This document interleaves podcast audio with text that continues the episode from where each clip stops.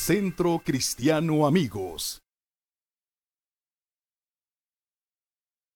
Bien, pues el día de hoy quiero, quiero compartir contigo un tema que el Señor ha puesto en mi espíritu a lo largo de esta semana.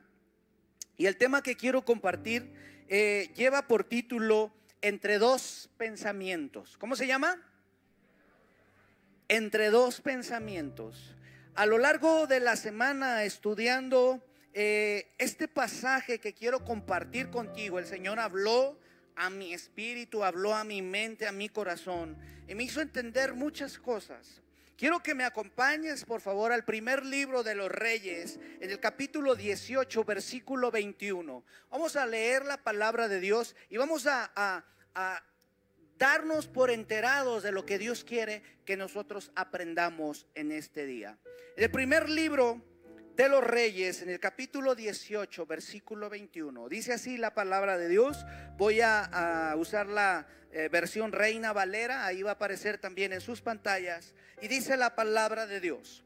Y acercándose Elías a todo el pueblo, dijo, ¿hasta cuándo claudicaréis vosotros entre dos pensamientos?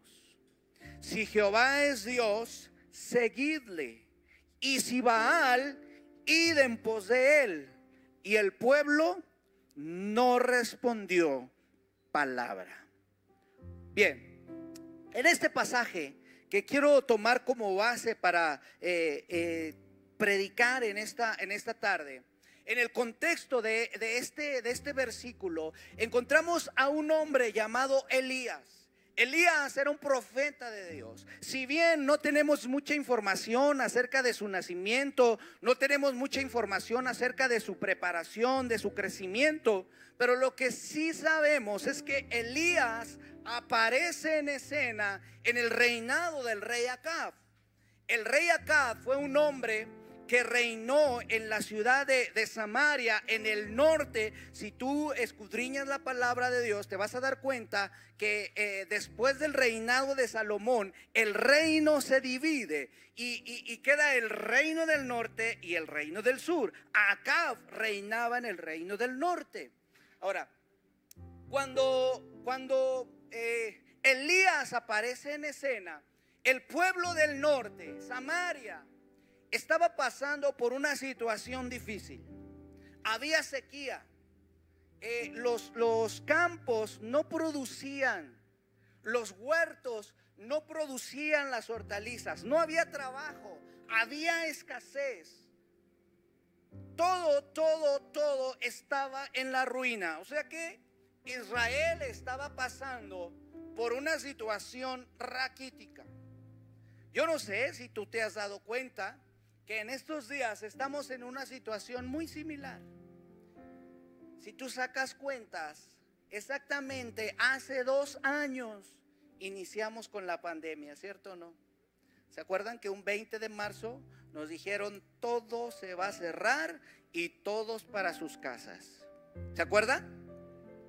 Y empezamos a, tener eh, como país, como ciudad, una situación no muy agradable. Y yo sé que a más de alguno de nosotros esta situación nos afectó. A más de alguno de nosotros tuvimos pérdidas. Tal vez algunos perdieron su trabajo, otros eh, perdieron eh, parte de su salud porque nos vimos afectados en la salud. O tal vez perdimos algún ser querido alguna persona que amábamos y entramos en una situación también difícil. Pero si analizamos el contexto de esto que te estoy eh, compartiendo, nos damos cuenta que en el capítulo 17, de ahí del mismo libro de Reyes, nos vamos a dar cuenta que Dios le habla a Elías y le dice, preséntate delante del rey Acab y le da una instrucción. Elías llega delante de Acab y le dice que no va a haber lluvia y no va a haber rocío, sino hasta que Él lo diga, hasta por su palabra. Esta fue una instrucción que Dios le dio a Elías. Y Elías va y se presenta con Acab. Pero no sabemos por qué. En el capítulo 17 no nos dice por qué dejó de llover, ¿Por qué dejó de caer rocío? ¿Por qué Dios cerró las llaves de los cielos y no llovía? Pero si leemos más adelante, en el capítulo 18 nos vamos a dar cuenta la razón por la cual no llovía. Diga conmigo, había una razón. Había una causa por la cual no llovía. ¿Te puedes imaginar en tu casa sin agua? Hay algunos que ahí a veces el CIAPA nos castiga, ¿verdad? Y nos deja los fines de semana sin agua. Y estamos padeciendo eso. Ahora, imagina, esos son tres días. Imagínate un mes sin agua. Se pone complicada la situación, ¿no? Imagínate seis meses sin agua. Se pone difícil, más difícil, ¿cierto o no? Imagínate tres años sin agua. Esa era la situación que el pueblo estaba pasando. Pero entendiendo este pasaje, nos damos cuenta que había una causa, que había una razón por la cual no llovía. Y lo que pasaba en ese momento es que el pueblo se había desviado y había eh, metido, se había desviado de tal manera que en ese tiempo el pueblo quería mezclar la adoración de Dios, la adoración hacia Jehová y la adoración hacia Baal. Si bien no habían olvidado del todo a Dios, pero querían tener esa mezcla. Por eso Elías habla con el pueblo y le dice, ¿hasta cuándo? Ustedes van a estar en medio de esos dos pensamientos. El pueblo adoraba a Dios, pero adoraba también a Baal. Era eh, Baal, eh, para los que no saben, era un dios cananeo. Baal quiere decir Señor o Señor de las moscas. Eh, y algunos pudieran decir, ¿por qué de las moscas? Bueno, porque era un ídolo el cual le hacían sacrificios de carne y sacrificios humanos. Entonces los comentaristas ahí dicen que le llamaban el dios de las moscas, el señor de las moscas, porque eh, eh, los, los paganos ofrecían ese sacrificio a los pies de Baal y la carne y la sangre se podría y ¿Se puede imaginar el enjambre de moscas que había ahí? Por eso se le llamaba el Dios de las moscas, el Señor de las moscas. Y el pueblo de Israel se contaminó y empezó a adorar esas deidades. Si bien, como te lo comentaba hace un momento, no se olvidaron del todo de Dios, pero querían mezclar, entonces Dios levanta a un hombre para hacer entrar en razón al pueblo.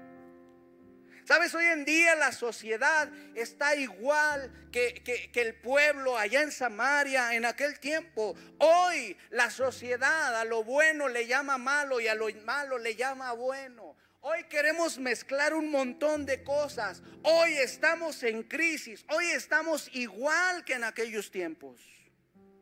El mundo es un caos. Hay guerras, hay hambres. Pero yéndonos más a lo personal, ¿cuántas veces, amados, nuestra familia, nuestra persona está igual que el pueblo de Samaria? Y hoy quiero, quiero compartirte esto. En la semana pasada nuestro pastor nos hablaba, vimos una serie acerca del futuro, ¿te acuerdas? Hemos estado hablando, eh, eh, nos han estado predicando acerca del futuro. Y yo creo que cada uno de los que estamos aquí queremos un futuro mejor. ¿Cuántos quieren un futuro mejor? Yo creo que todos. ¿Cuántos quieren un futuro mejor para sus hijos? ¿Cuántos quieren un futuro mejor en sus finanzas? Yo creo que todos. Pero ¿qué estamos haciendo, amados? Para ir forjando, ir edificando ese futuro. ¿Sabes? Hay cosas que Dios permite en su soberanía, en su grandeza, hay cosas que Dios permite, que no son su voluntad, pero que las permite. Y hay cosas que Dios dirige, que Dios permite para que tú y yo las vivamos. Y a lo mejor te vas a encontrar con situaciones difíciles que Dios mismo te está llevando, que Dios mismo te está metiendo para forjar tu carácter, para que tú crezcas en fe, para que tú crezcas en confianza con Dios. Pero así como Dios te lleva, también te saca. Pero sabes, hay muchas cosas en las que estamos metidos que no es por voluntad de Dios, sino que es por nuestras malas acciones o nuestras malas decisiones. Un, dos, tres. El pueblo de, de Samaria estaba en esa circunstancia. No era porque Dios los había metido ahí, era por su mala decisión. El pueblo estaba viviendo un presente caótico por malas decisiones tomadas en el pasado.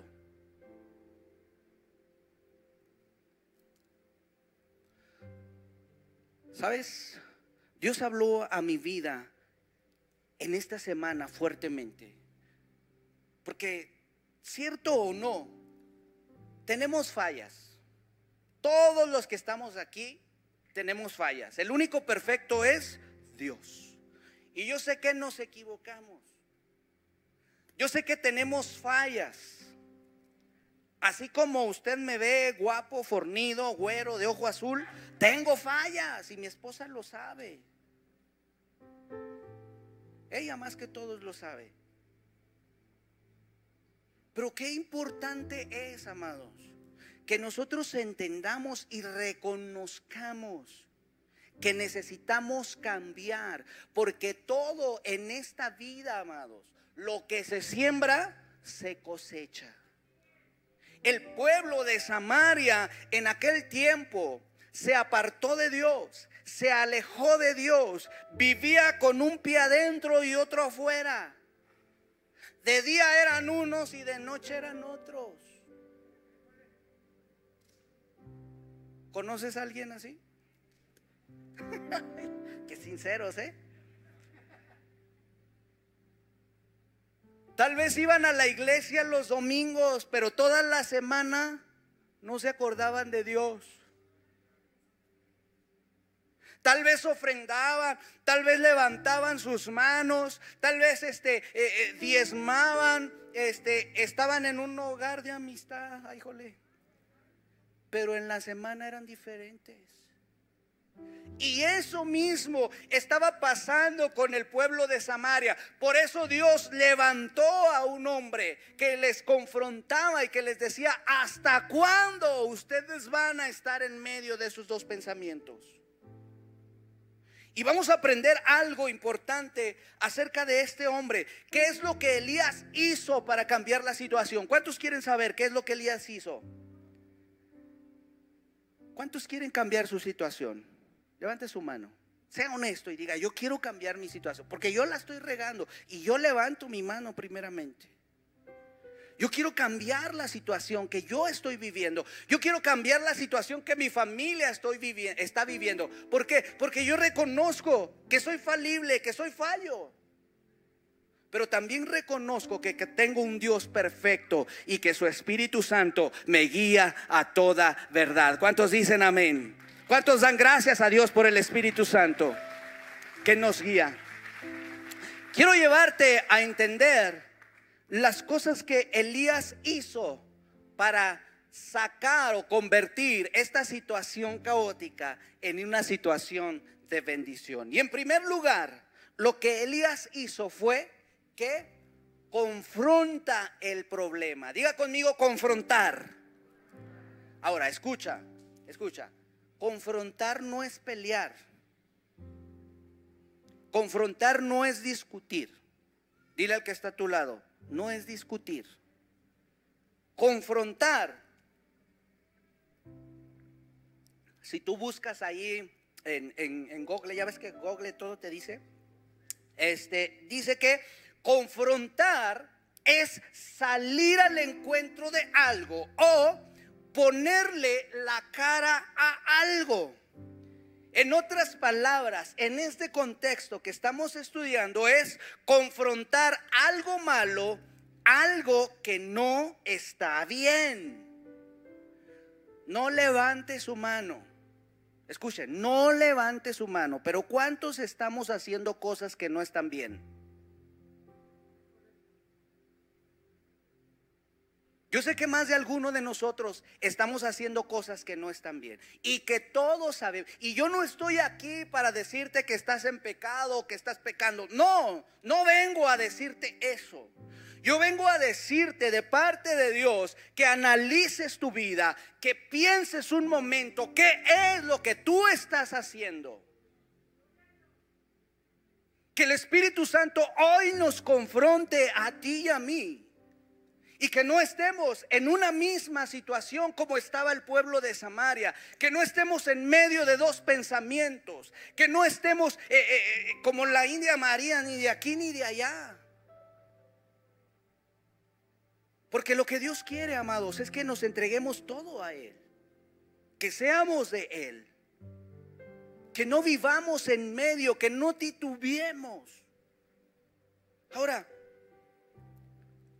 Detrás de esta calamidad de que, que, el pueblo estaba pasando, detrás de esta calamidad que Israel vivía, había opresión demoníaca. ¿Por qué? Porque el pueblo se desvió y adoraba a esos dioses falsos, a deidades, a demonios. Pero también estaba una mujer, una bruja llamada Jezabel que inducía al pueblo a cometer esa idolatría. Y esa mujer se murió y después se convirtió en un espíritu manipulador, que el Señor lo reprenda. Pero sabes, e, el pueblo dio esas concesiones y empezó a adorar, empezó a traer ídolos a su casa. Y muchas veces, amada familia, nosotros creemos que, el ser idólatras es cuando tenemos nosotros eh, eh, ahí colgada eh, una imagen. ¿Sabes? Eso es parte de la idolatría, pero no lo es todo. Un ídolo es lo que ocupa el primer lugar en tu corazón. Es lo que le quita el lugar a Dios.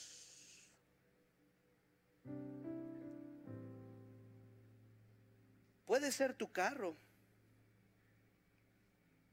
Puede ser tu trabajo. Puede ser una mujer. Puede ser un hombre. Pueden ser muchas cosas que están en primer lugar en tu corazón. Y eso se llama idolatría. El pueblo de Israel el pueblo de Samaria estaba en una situación caótica. Elías tuvo, escucha, Elías tuvo autoridad para confrontar la situación.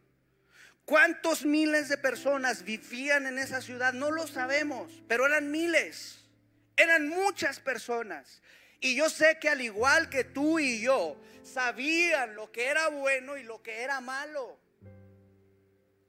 Pero nadie, nadie tenía el valor para confrontar la situación que se estaba viviendo.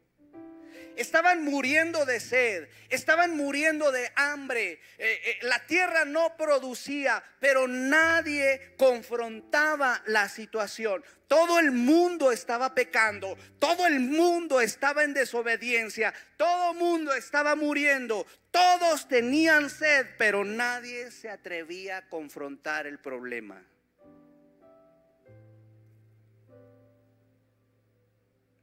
La situación estaba difícil. Pero Dios levantó a un hombre. Y sabes, siempre que Dios quiere liberar a su pueblo, levantaba a un hombre.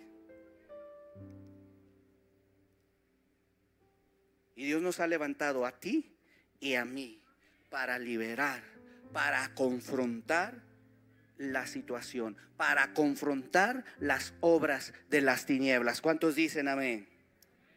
Elías se levantó y confrontó al rey. Dios le dice, Dios le da una instrucción a Elías y le dice, preséntate ante Acab. Y cuando Elías llega delante del rey, escucha lo que le dice el rey. Cuando llega Elías y se presenta en el versículo 17, vemos esta, este pasaje. En el versículo 17, ahí del mismo capítulo 18, eh, voy a usar otra traducción, la nueva traducción este, internacional. Y dice en el versículo 17, escucha, cuando lo vio, o sea, cuando Acab vio a Elías, Acab le dice, ¿eres tú el que le ha creado problemas a Israel? ¿Cuántas veces, amados? Aunque nosotros sabemos que tenemos la culpa, le echamos la, la, culpa a la esposa. Es que fuiste tú. Aunque tú sepas que tú la regaste. La verdad, yo sí lo he hecho.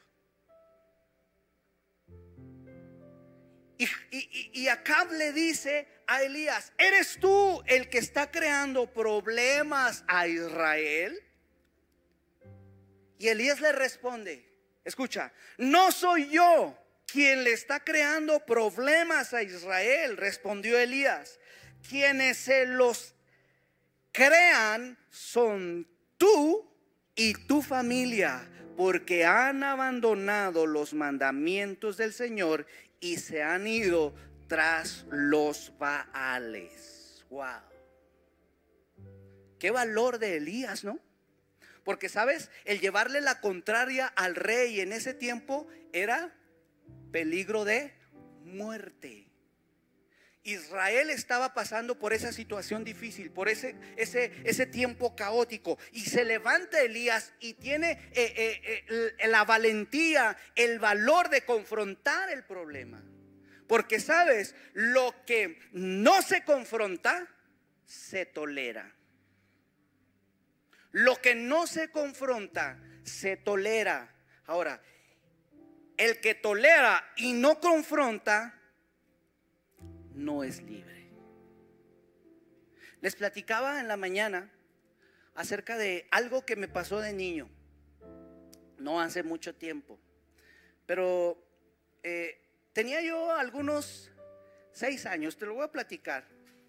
Tenía algunos cinco o seis años, yo me acuerdo, eh, cerca de la casa donde yo vivía, eh, se ponía un tianguis y me gustaba ir con mi mamá cuando iba a comprar lo que ella necesitaba, los jitomates y las cebollas y todo eso. Y me gustaba ir con ella, no por ir a ayudarle, sino porque me compraba siempre algo. Yo no sé cuántos de los que están aquí se acuerdan de unos bolis así largotes, grandotes, que era pura agua con azúcar, ¿verdad? Pero sabían bien ricos. Eran unos bolis grandotes. Pero ese no es mi tema, ok. Eh, eh, yo me acuerdo que fui con mi mamá ese día y pasamos por un puesto y vi un juguete que me gustó a mí mucho. Y ese juguete era una pistolita eh, que tenía algunos cartuchitos donde tú se los ponías y disparabas y tronaba, como si fuera de verdad. Yo me acuerdo que le dije a mi mamá, mamá, cómprame esa pistola. Y me dijo, no. Y yo me fui pues agüitado a mi casa, ¿no? Pero yo tenía el deseo de ese juguete. Y me acuerdo que uno de mis hermanos mayores trabajaba de noche. Entonces era mediodía y él estaba dormido y había dejado su cartera ahí en el buró. Ya se estará imaginando lo que pasó, ¿no? Entonces como yo tenía ganas de ese juguete, yo fui abrí la cartera y saqué lo que costaba la pistolita. Y me fui corriendo a escondidas de mi mamá, porque no me dejaba ir solo. A escondidas de mi mamá yo me fui hasta el puesto y compré mi pistola. Yo me acuerdo que estaba bien bonita, tenía hasta su cinturón aquí. Y es más, traía hasta una estrellita aquí.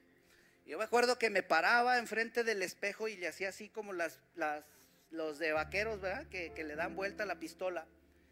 Y se me ocurre ponerle los cartuchitos y la trueno. Que llega mi madre, santo Dios. Me dijo, ¿y usted de dónde sacó eso? Y sabes, le tuve que decir de dónde yo había tomado eso. me puso una santa, me confrontó, me enseñó que lo que yo estaba haciendo no estaba bien. Pero yo te pregunto, doy gracias a Dios y doy gloria a Dios por esa confrontación. Pero ¿qué hubiera pasado si mi madre lo hubiera pasado de largo y no me hubiera llamado la atención? ¿Qué hubiera pasado? Esa ocasión era una de mentiritas, una pistola, pero tal vez hoy en día fuera una de adeveras. Y tal vez hoy no estuviera aquí. Porque no hubo una confrontación. ¿Y cuántas veces, amados, dejamos, toleramos tantas cosas y no confrontamos la situación? Y los dejamos pasar. Y lo dejamos pasar. Y eso, amado, nos está trayendo la misma situación que el pueblo de Samaria estaba viviendo. Hay sequedad en la familia, hay resequedad personal, hay sequedad espiritual. Pero yo te pregunto, ¿qué estamos haciendo? Los veo muy callados. ¿Está recibiendo la palabra? ¿Qué estamos haciendo, amados?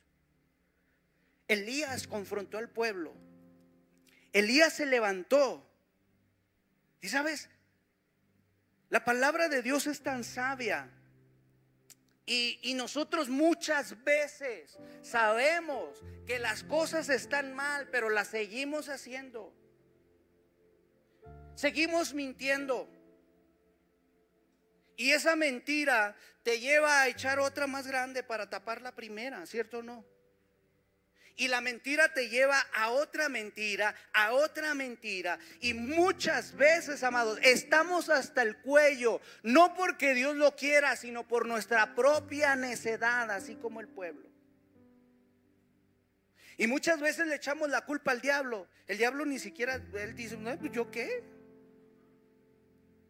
Es por tus decisiones, es por mis decisiones, es por lo que yo hago. Acuérdate que dice la palabra, que todo lo que sembrare el hombre, eso también cosechará. El pueblo de Israel estaba en esta situación. Elías se levanta a confrontar al pueblo. Y Dios le dice, convoca a todo el pueblo en el monte Carmelo. Y Elías convoca al pueblo, le dice a Cab, tráete a todo el pueblo y tráete a los 450 profetas de Baal y a los 400 profetas de la, de la diosa Acera. Y los convoca en el monte. ¿Quién tomó la decisión?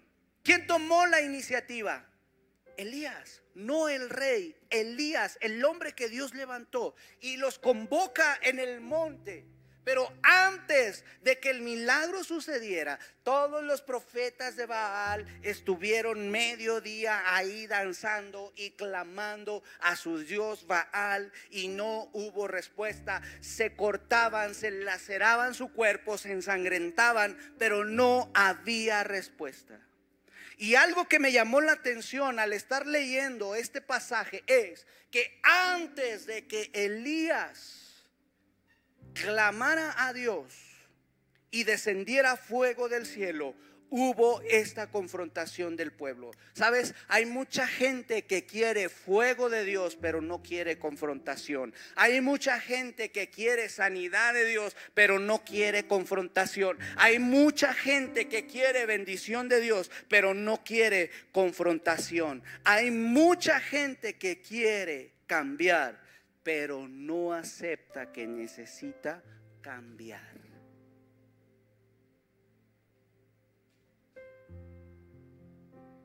Dios necesita que tú y yo cambiemos. El pueblo tuvo que hacer cambios. Obviamente Elías se levanta y en vez de predicarles un mensaje y de decirles que era un pueblo idólatra, que Baal era un dios pagano, él decide, por mandato de Dios, realizar una hazaña para que el pueblo entendiera que Jehová era Dios. Ahora, yo te pregunto, amados, ¿cuántas cosas Dios ha hecho en nuestra vida que nos demuestran que el Señor es Dios? Pero muchas veces andamos confiando en nuestras propias fuerzas, andamos confiando, ponemos nuestra confianza en otras cosas. Y la Biblia dice, no te apoyes en tu propia prudencia, busca a Dios. Ahora, si tienes un problema, si, si, tienes, eh, eh, eh, si te falta confrontar, clama al Espíritu Santo. Porque dice la palabra también en Proverbios, en el capítulo 28, versículo 13, que el que encubre su pecado no prospera, pero el que lo confiesa alcanzará misericordia. ¿Cuántos quieren la misericordia de Dios? Vamos a darle un fuerte aplauso a Dios y dile, Señor, yo quiero tu misericordia, yo quiero tu gracia, yo quiero tu favor en mi vida. Y muchas veces nos escudamos y decimos, ay, es que Dios es amor, Dios eh, es gracia, Dios me perdona. Sí, Dios nos perdona. Sí, Dios es amor. Sí, Dios murió en la cruz del Calvario y derramó su sangre para cubrirnos, para lavarnos. Pero el hecho, amados, de que tú y yo fallemos es muy diferente a que tú y yo estemos practicando el pecado. Una cosa es que tú caigas. Y todos podemos caer. La Biblia dice que el que esté firme, cuide de no. Pero otra cosa es que practiques el pecado.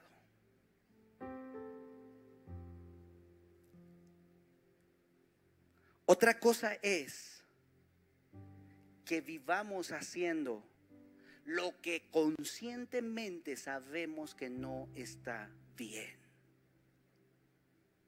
Y eso es lo que Dios reprueba.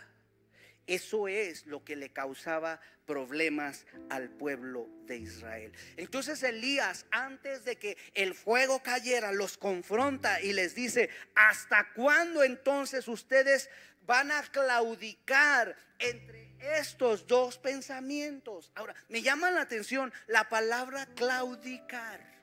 Porque en este pasaje la palabra claudicar quiere decir brincar, saltar, bailar de un lado a otro, andar cojo o andar entre dos ramas.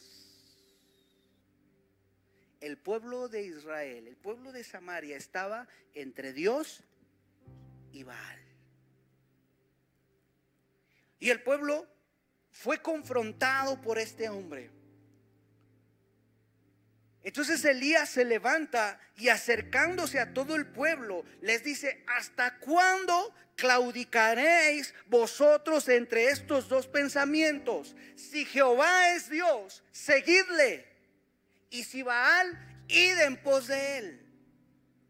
Y esto me lleva, amados, a una escritura allá en el libro de Apocalipsis, donde Dios le habla a las siete iglesias y le llama a una iglesia y le dice, yo sé tu trabajo, yo sé cómo, cómo aborreces las obras de los, de los que están eh, en pecado, pero, ¿sabes? Tengo contra ti que no eres frío ni caliente. ¿Que no eres qué? Ojalá, dice la Biblia. Ahí en su casa léalo. Así dice la Biblia, textual. Ojalá fueras frío. Me llama la atención. ¿Por qué Dios le dice a esta iglesia, ojalá y fueras frío? ¿Por qué no le dijo, ojalá y fueras caliente? Ojalá fueras de mi lado, estuvieras conmigo. Y mucha gente cree que Dios necesita de ti. ¿Sabes? Esa no es la, identidad de Nosotros somos los que necesitamos de Dios. Yo necesito de Dios. No Dios necesita de mí. Pero Dios le dice a la iglesia, ojalá fueras frío o caliente. Pero como eres tibio, te vomitaré de mi boca. Y son las mismas palabras que Elías le estaba diciendo al pueblo. Si ustedes reconocen que Jehová es Dios, síganlo. Pero si reconocen que, que Baal es Dios, id en pos de él. ¿Sabes? Esto nos enseña, amados, que Dios nos ha dado la libre decisión, el libre albedrío y que tú puedes escoger a quién servir. Pero hubo un hombre que se levantó y yo sé que en esta casa hay muchos hombres y mujeres que pueden levantar su mano y pueden decir, pero mi casa y yo serviremos al Señor Dios Todopoderoso. ¿Cuántos pueden decir esto? Serviremos al Señor, serviremos a Dios.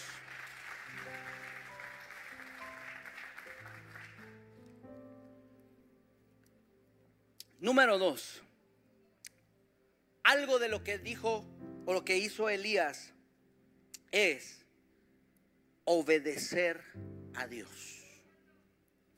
Primero necesitamos entender, confrontar el problema, confrontar lo que estamos haciendo mal, lo que está mal hecho. Y en segundo lugar, necesitamos obedecer a Dios. Hemos escuchado muchas veces que nos dicen que en la obediencia está está la bendición. El pueblo estaba en desobediencia, pero Dios le manda a Elías y Elías obedece a Dios. Elías se levanta y hace conforme a lo que Dios le estaba diciendo. En el, en el versículo 36 del mismo capítulo, capítulo dice que cuando llegó la hora de ofrecerse el holocausto, se acercó el profeta Elías y dijo, Jehová Dios de Abraham, de Isaac, sea hoy manifiesto que tú eres Dios de Israel y que yo soy tu siervo y que por mandato tuyo, por mandato de quién? De Dios, he hecho todas estas cosas. ¿Qué había hecho Elías? Había hecho un altar, había eh, eh, juntado ahí 12 piedras, puso la leña, puso el buey encima y sobre todo eh, eh, eso les dijo a, a los del pueblo, échenle agua. ¿Qué faltaba en ese tiempo? Y no fue una vez, fueron dos veces, fueron tres veces las que vertieron agua al holocausto. Y Elías dice, todo esto lo he hecho por orden tuya, en obediencia a Dios. ¿Sabes?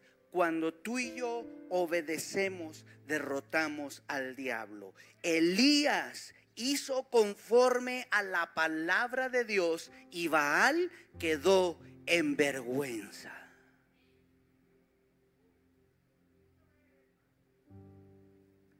Y esto me lleva a entender, amados, que cuando tú y yo obedecemos a Dios, Dios obra a favor de los suyos. Si tú estás pasando por una situación difícil, obedece a Dios. Mira, esto pasó en el Monte Carmelo, pero muchos años después, en otro monte, en el Monte Calvario, hubo otro sacrificio. Y no fue eh, un sacrificio de, de animal, no fue un buey, fue el mismo rey de reyes y señor de señores que descendió del cielo, se sometió en obediencia, fue obediente hasta la muerte y muerte de cruz. Pero estando él ahí en ese, en ese madero, dice en Colosenses en el capítulo 2, versículo 15, que eh, despojándose de todo, siendo obediente, él, despojando a los principados y a las potestades, los exhibió públicamente, triunfando sobre ellos en la cruz del Calvario. ¿Cuántos dan gloria a Dios por esto?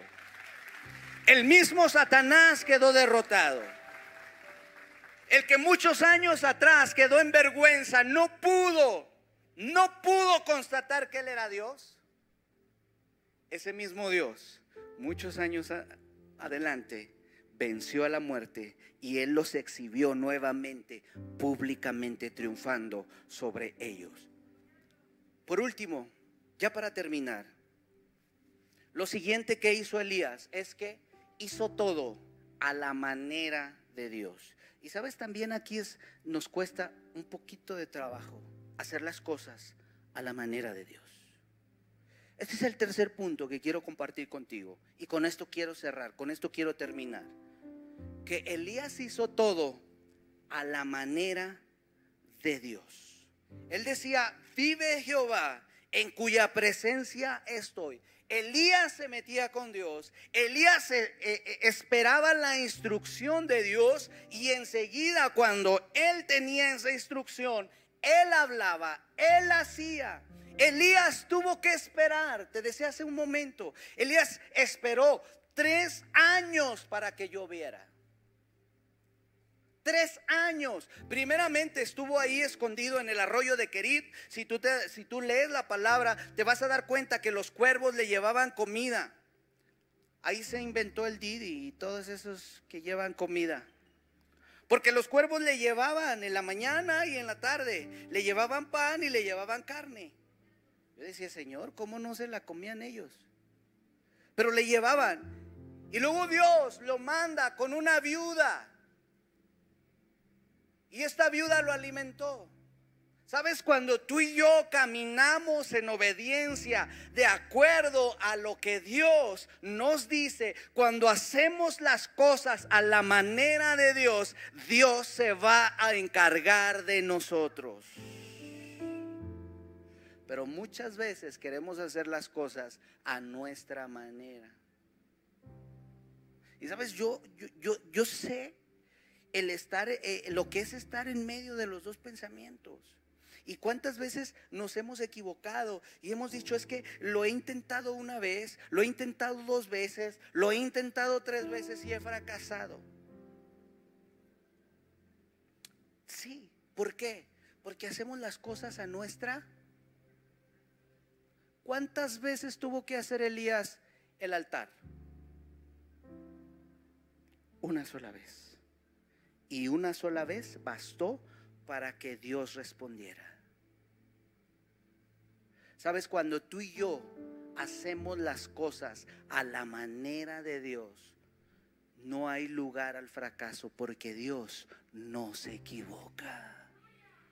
Dios es perfecto, Dios lo hace todo completo. El problema es que muchas veces nosotros hacemos las cosas a nuestra manera.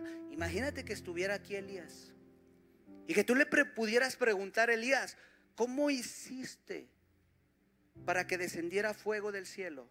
¿Qué crees que te contestaría Elías? Hice todo a la manera de Dios. ¿Qué te contestaría Moisés cuando tú le preguntaras cómo abriste el mar, cómo eh, eh, saltó agua de la roca? Hice todo a la manera de Dios. Hice las cosas como Dios me dijo que las hiciera. ¿Sabes? Tú y yo nos podemos equivocar.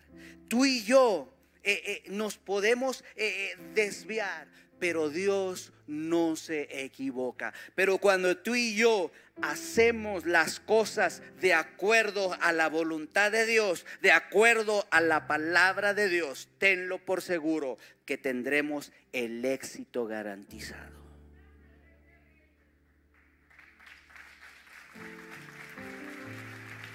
Quiero pedirte por favor que te pongas de pie.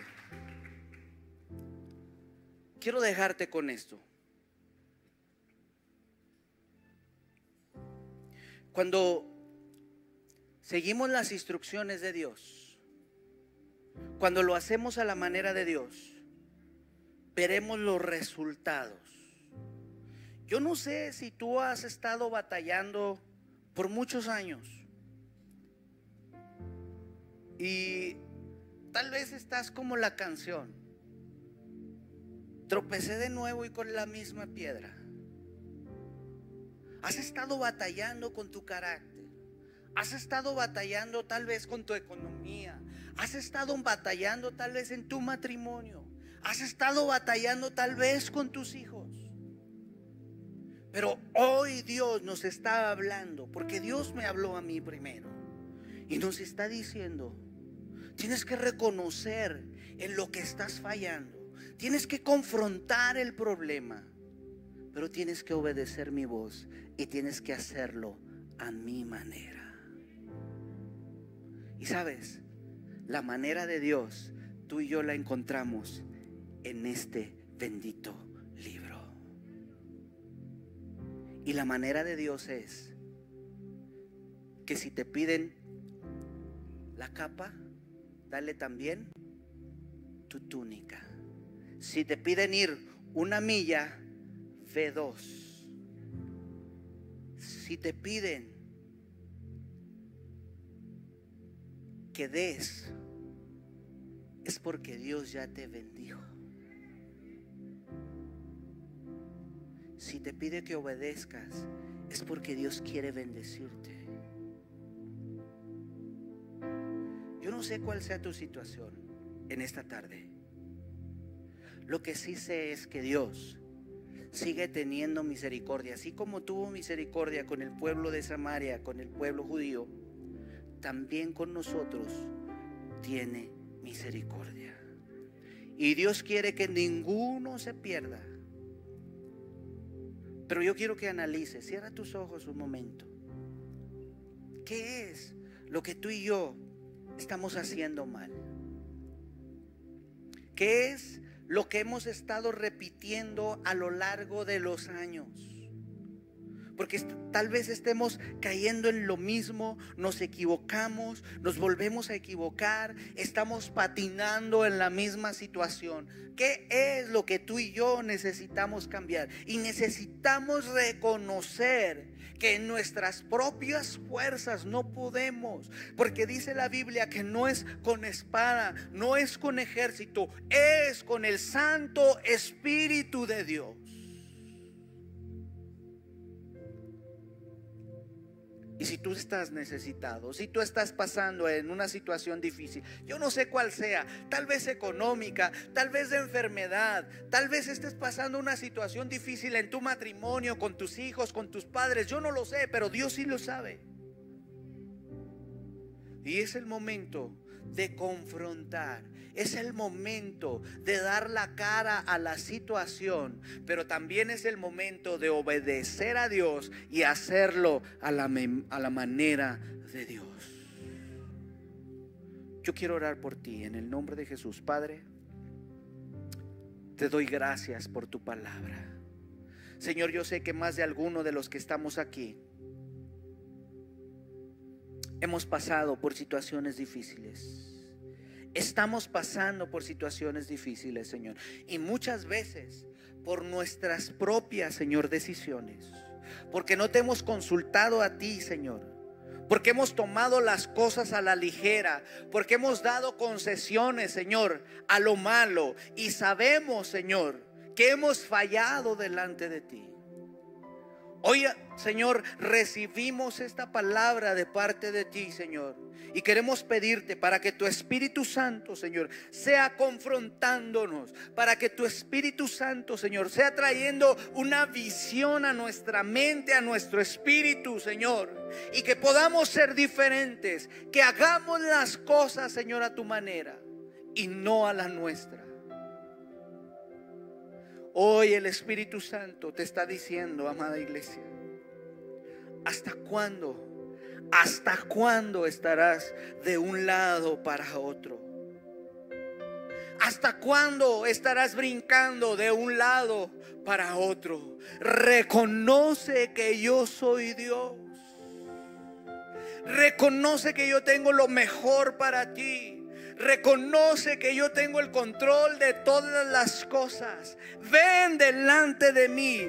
Pon sobre mí tus cargas, dice el Señor y yo te daré descanso. Yo te daré lo que tú necesitas. Yo te daré el agua para saciar tu sed. Yo te daré las fuerzas que tú necesitas para seguir adelante. Yo te daré la salud que tú necesitas para continuar. Pero necesitas venir a mí. Necesitas reconocer que yo soy Dios. Necesitas reconocer que yo tengo el control y la potestad de todo no es con tus fuerzas.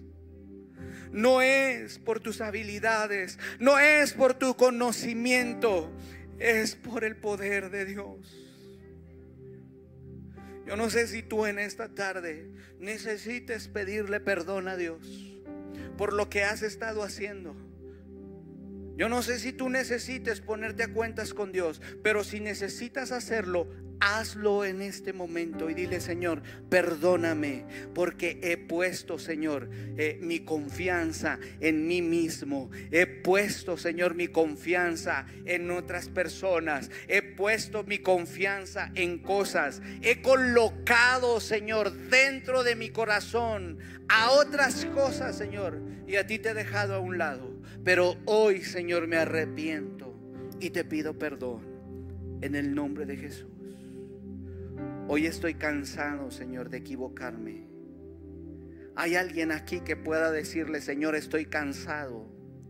Estoy cansado de equivocarme y de hacer las cosas a mi manera. Hoy quiero hacer las cosas de acuerdo a tu voluntad. Yo quiero invitarte, iglesia, quita ese doble ánimo. Quita el estar en medio de dos pensamientos. Regresa a tu primer amor. Esa es la salida para toda crisis. Y así con tus ojos cerrados, yo quiero invitarte. Vamos a adorar a Dios y decirle, Señor, te reconozco. Así como el pueblo reconoció que tú eres Dios y mandaste la lluvia, hoy yo te reconozco como mi Señor y mi Salvador. Y yo sé que tú me darás la victoria en el nombre de Jesús. ¿Cuántos pueden decir amén?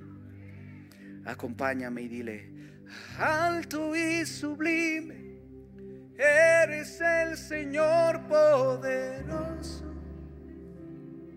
Incomparable eres nuestro Salvador.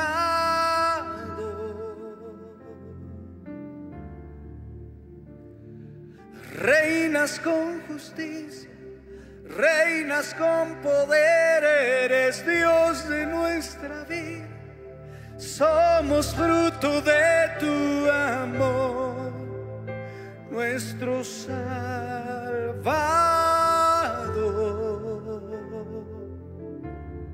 Una vez más alto, alto y sublime, eres el Señor poderoso incomparable eres, nuestro Salvador.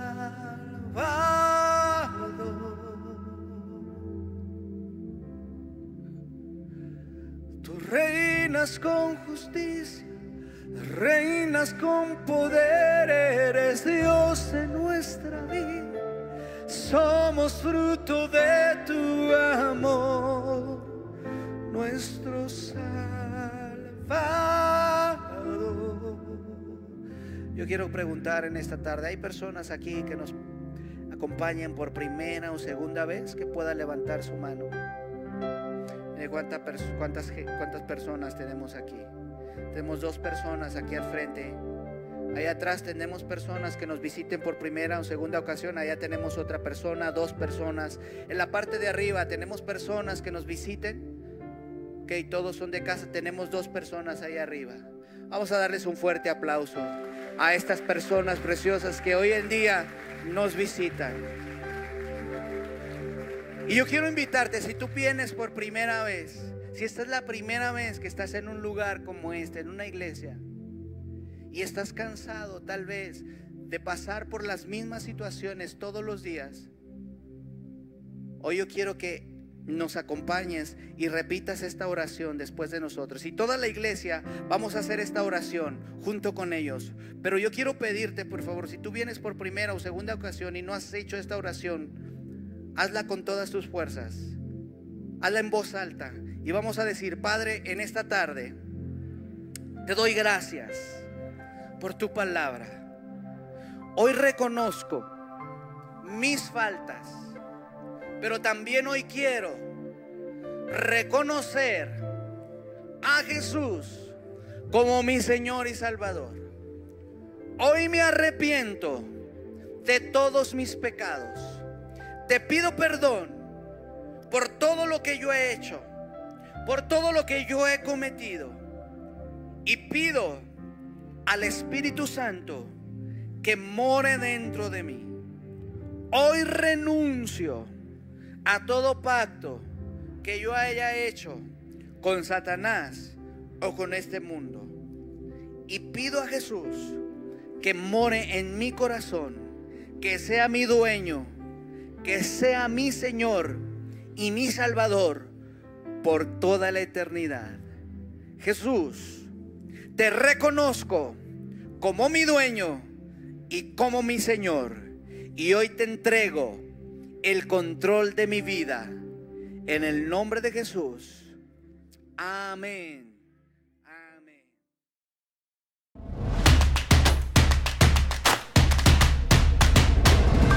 Centro Cristiano Amigos.